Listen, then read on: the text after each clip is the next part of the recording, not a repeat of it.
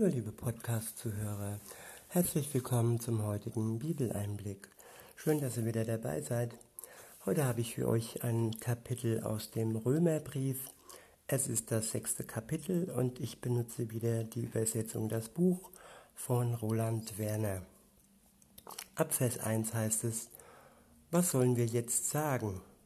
Etwa, dann lasst uns doch bewusst Schuld auf uns laden, damit die unverdiente Gnade noch deutlicher herauskommt. Ich wiederhole, dann lasst uns doch bewusst Schuld auf uns laden, damit die unverdiente Gnade noch deutlicher herauskommt. Auf gar keinen Fall. Wir sind doch in Bezug auf die Schuld gestorben. Wie können wir dann noch länger unser Leben in ihr führen? Oder wisst ihr nicht, dass wir alle, die in die Wirklichkeit des Messias Jesus hineingetaucht wurden, auf diese Weise in seinen Tod hineingetauft wurden? Wir sind also mit ihm zusammen begraben worden durch dieses Untertauchen in den Tod. Dadurch geschieht dann das, Genauso wie der Messias wieder zum Leben erweckt wurde durch die wunderbare Herrlichkeit des Vaters, so werden auch wir unser Leben in einer ganz neuen Wirklichkeit führen. Es ist eine neue Wirklichkeit. Es ist das alte Leben, aber es verändert sich etwas, wenn wir unser Leben Jesus übergeben. Das Alte verschwindet, die alte Wirklichkeit, auch wenn das drumherum, die Menschen um uns herum, unsere Arbeit vielleicht, unsere Freunde, unser Körper, auch wenn das alles vorerst bestehen bleibt, dann leben wir in einer neuen Wirklichkeit, in der Wirklichkeit Gottes, die auch heute und jetzt schon existent ist. Wir leben in seinem Wort. Wir leben als erlöste Menschen, als seine Kinder, die befreit sind, die gerecht sind und die nichts mehr trennt von Gott, weil er für all die Schuld, die wir auf uns getragen haben, auf uns, äh, ja, die wir begangen haben, sagen wir so, nicht getragen, all die Schuld, die wir begangen haben, hat er getragen am Kreuz. Den Schuldbrief hat er übernommen. Den Schuldschein hat, hat er übernommen. Er hat ihn zerrissen. Und wir sind frei, wir sind schuldlos. Und das ist dann die neue Wirklichkeit, in der wir befreit und fröhlich, glücklich leben können, wenn wir dieses Angebot annehmen. Weiter heißt es, denn wenn wir sozusagen ganz und gar mit ihm zusammengewachsen sind, in einer völligen Verbundenheit mit seinem Tod, dann werden wir auch in der Auferstehung von den Toten ganz eins mit ihm sein. Wir sind verbunden mit seinem Tod, weil der Tod ja der Lohn der Sünde ist. Wir haben gesündigt, also sind wir dem Tod preisgegeben. Aber in der neuen Wirklichkeit Jesu sind wir mit seinem Tod verknüpft. Es ist der Tod, der den Tod besiegt. Ja, da die Auferstehung folgt, ist der Tod besiegt und das ist unser Erbe, wenn wir uns auf, auf Jesus einlassen. Der Tod, dem Tod ist der Stachel genommen sozusagen. Der Tod kann uns nicht mehr stechen, er kann uns nicht mehr verletzen. Seine Wirkung ist vergangen, ja, zerstört worden. Und insofern ist es ein Tod, der Befreiung bringt und vor dem wir keine Angst mehr haben müssen, weil Jesus schon vor uns in diesen Tod gegangen ist. und er schon vor uns auferstanden ist. Weiter heißt es, dabei erkennen wir dies. Unser altes Ich ist zusammen mit ihm ans Kreuz geschlagen worden. Ich wiederhole, dabei erkennen wir dies.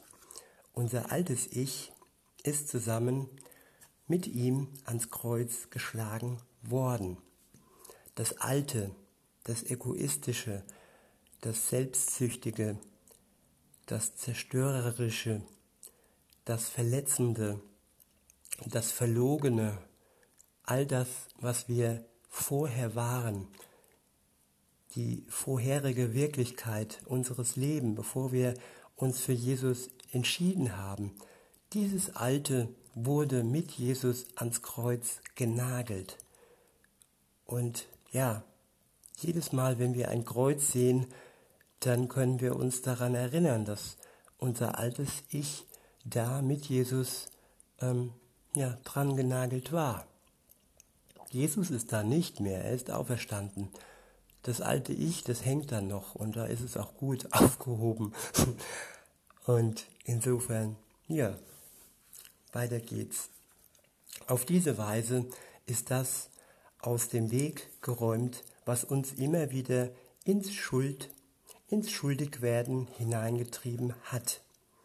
Ich wiederhole, auf diese Weise ist das aus dem Weg geräumt, was uns immer wieder ins Schuldigwerden hineingetrieben hat, so dass wir nicht mehr wie Sklaven der Sünde dienen müssen.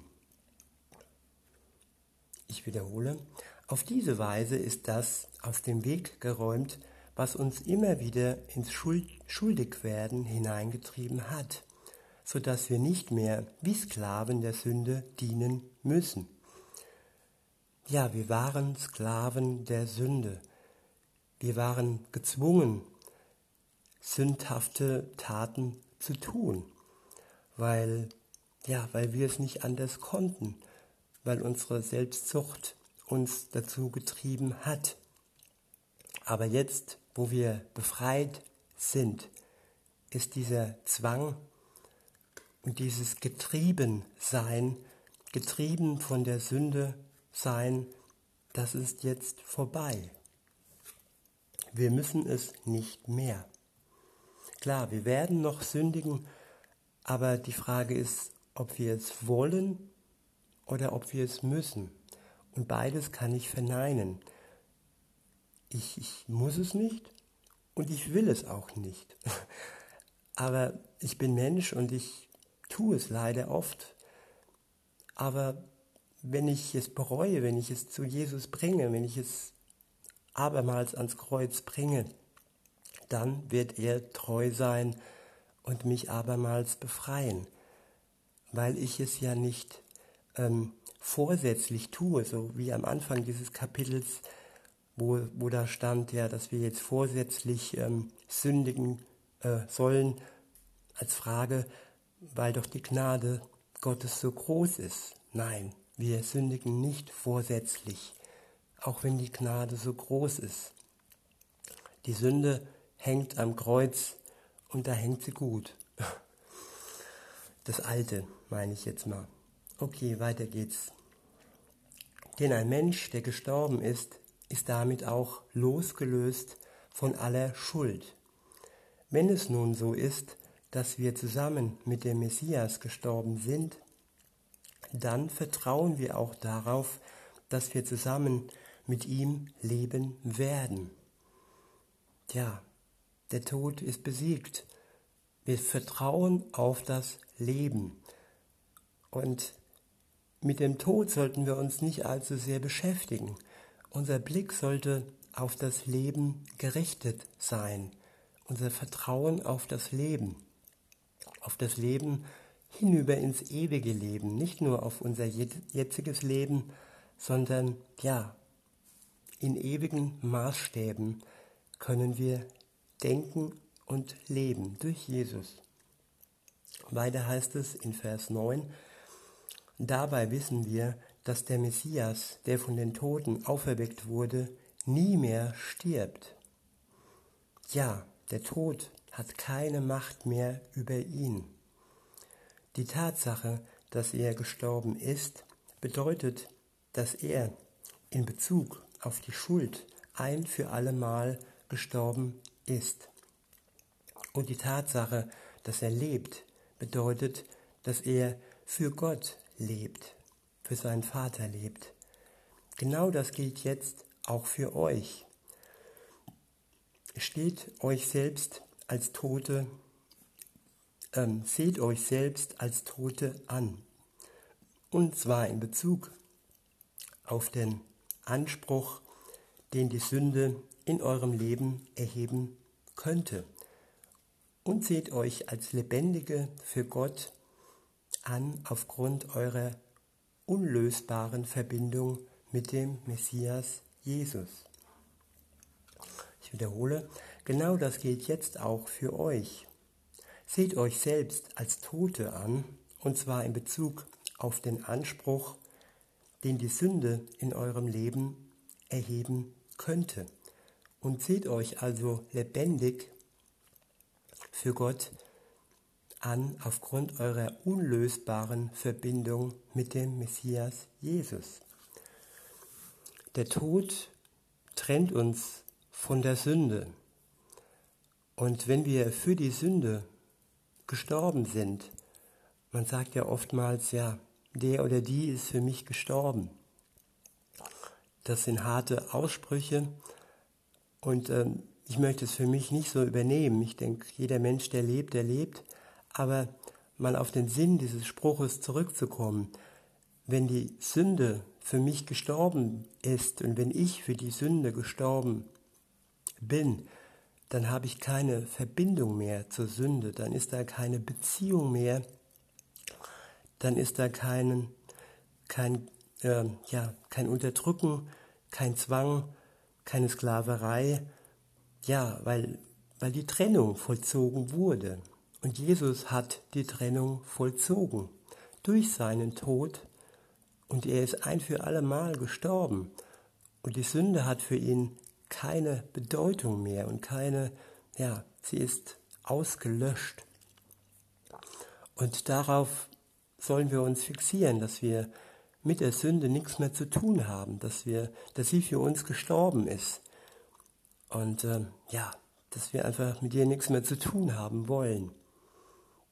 Es geht ums Wollen und die Tat ist ein Prozess, ist ein Lernen, ist ein Angedocktsein, ein sich verändern lassen, ein mit Jesus, mit seinem Geist leben. Es ist, ja, ja, es ist Leben und es ist Gnade. Und die Gnade wird uns niemals loslassen. Gott ist größer als unsere Verfehlungen, als, als unsere Fehler, als unser Fallen. Er steht über allem. Seine Liebe ist größer. Und im letzten Abschnitt des Verses hieß es ja, und seht euch als Lebendige für Gott an, aufgrund eurer unlösbaren Verbindung mit dem Messias Jesus. Wir stehen wenn wir uns für Jesus entscheiden, in einer unlösbaren Verbindung. Wie schrecklich sind doch all die Scheidungen, all die Trennungen, all die ähm, Spaltungen im, im Leben, in der Welt. Und wenn es doch da etwas gibt, wenn es da eine unlösbare Verbindung gibt, dann ja, lasst uns diese Verbindung wirklich eingehen und dies wirklich genießen, dass die Verbindung zwischen uns und Gott unlösbar ist. In Vers 12 heißt es, so soll die Sünde nicht mehr als Herrscher auftreten in eurem sterblichen Körper, als ob ihr noch allen seinen Begierden folgen müsset ich wiederhole, so soll die Sünde nicht mehr als Herrscher auftreten in eurem sterblichen Körper, als ob ihr noch allen seinen Begierden folgen müsset. Tja, die Begierden in uns ähm, sind nicht mehr das Zugpferd. Wir müssen unseren Begierden nicht mehr folgen. Wir sind nicht mehr abhängig von unseren Begierden. Wir werden regiert von der Beziehung, von der Verbindung und sie treibt uns an. Die Liebe Gottes treibt uns an und nicht mehr unsere Begierden.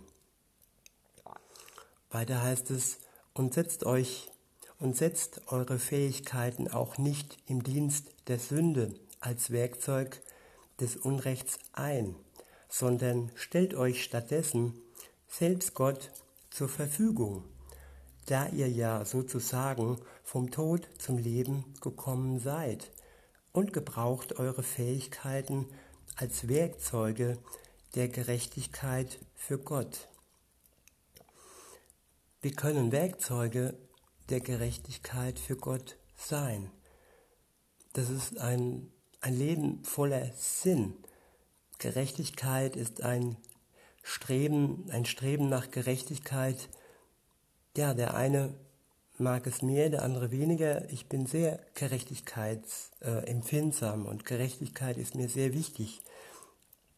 Und wenn ich Werkzeug sein kann für Gott und für ihn ein Stück weit Werkzeug sein kann, damit seine Gerechtigkeit in der Welt etwas mehr sich ausdehnen kann, dann freue ich mich darüber. Das ist ein sinnvolles Leben, das jeder Mensch ergreifen kann. Weiter heißt es, die Sünde soll nicht die Herrschaft über euch haben, denn ihr lebt nicht unter dem Machtbereich des, denn ihr lebt nicht unter dem Machtbereich des Gottesgesetzes, sondern unter der wunderbaren Gnade Gottes. Ich wiederhole, die Sünde soll nicht die Herrschaft über euch haben, denn ihr lebt nicht unter dem Machtbereich des Gottesgesetzes, sondern unter der wunderbaren Gnade Gottes. Was treibt den Menschen an? Sind es Gesetze? Sind es Gesetzlichkeiten? Oder ist es die Gnade Gottes? Und wer die Wahl hat zwischen Gesetzen, die einem bedrücken und erschweren und wie eine Last erscheinen und auf der anderen Seite der Gnade, die befreit und die wirklich den Blick erweitert und die glücklich und fröhlich macht, dann sollte er doch den Weg der Gnade wählen. In Vers 15 heißt es, was heißt das jetzt? Etwa dies, lasst uns einfach darauf los, sündigen, weil wir ja nicht unter dem Urteil des Gesetzes stehen, sondern unter der Gottes Gnade auf gar keinen Fall. Und hier die Wiederholung. Gnade heißt nicht ähm, zügelloses Sündigen. Gnade heißt Befreiung, losgelöst vom Druck des Gesetzes leben, aber nicht in Anarchie und nicht in Gesetzlosigkeit. Das Gesetz wird uns sozusagen ins Herz hineingelegt, nicht auf unsere, auf unsere Schultern. Es drückt nicht, es drückt uns nicht nieder. Nein, es beflügelt uns und es bewegt uns im Herzen, weil die Gnade uns vorantreibt. Weiter heißt es, oder wisst ihr nicht, dass ihr dem mit Haut und Haaren gehört, dem ihr euch selbst als Leibeigene verkauft habt?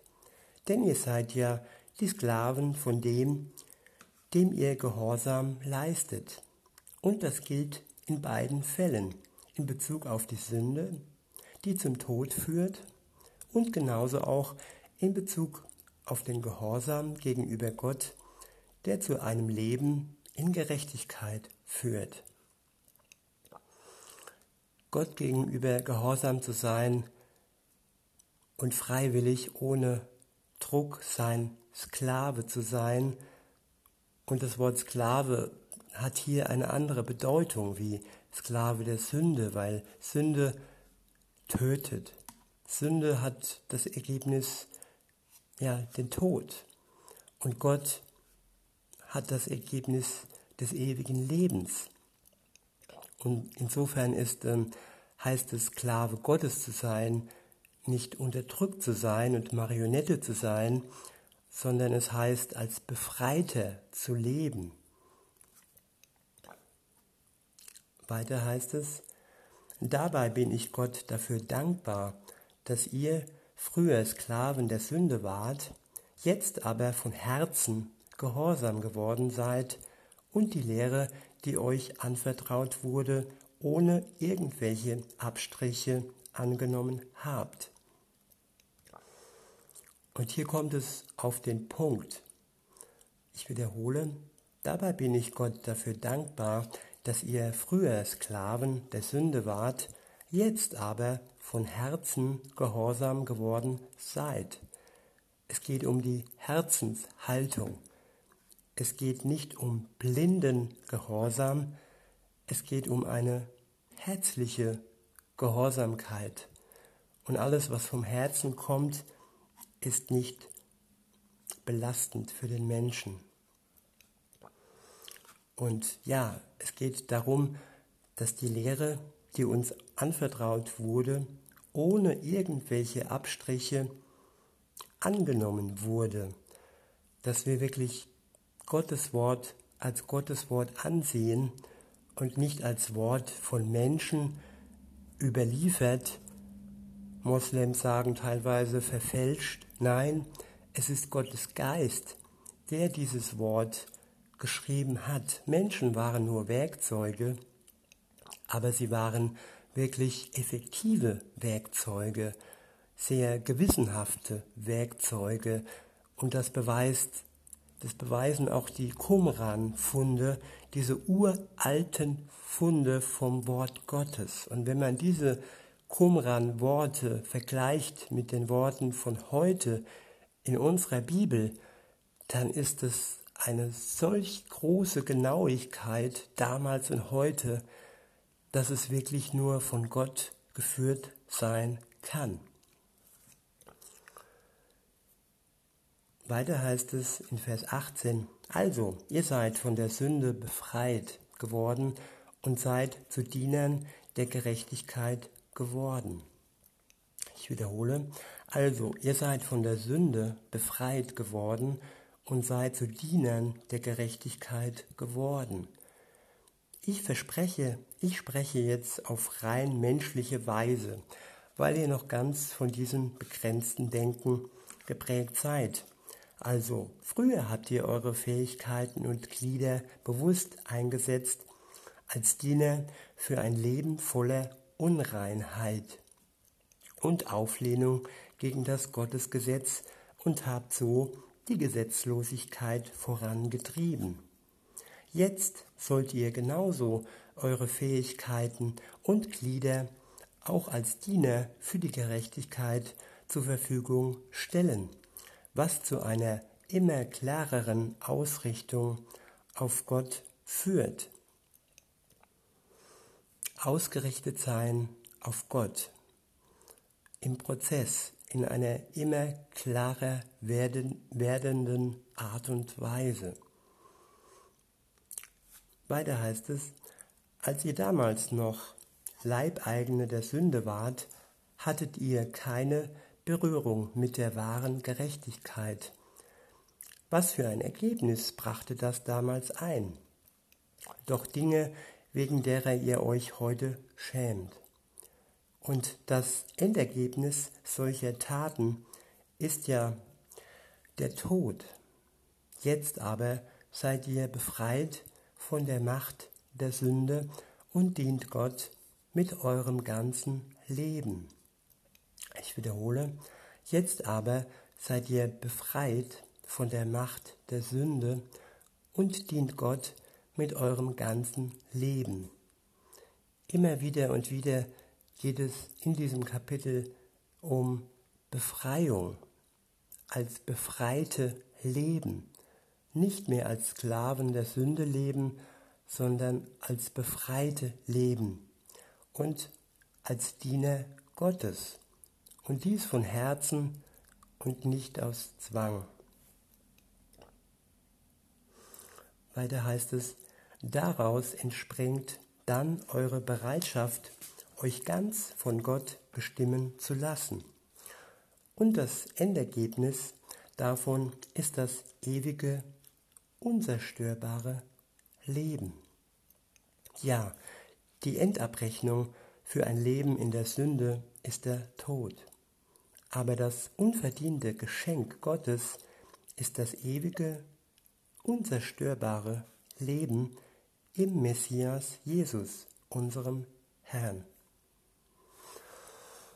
Und lasst uns dieses Geschenk feiern und es in Würde annehmen, das gnädige Geschenk, das unzerstörbare Geschenk des ewigen Lebens.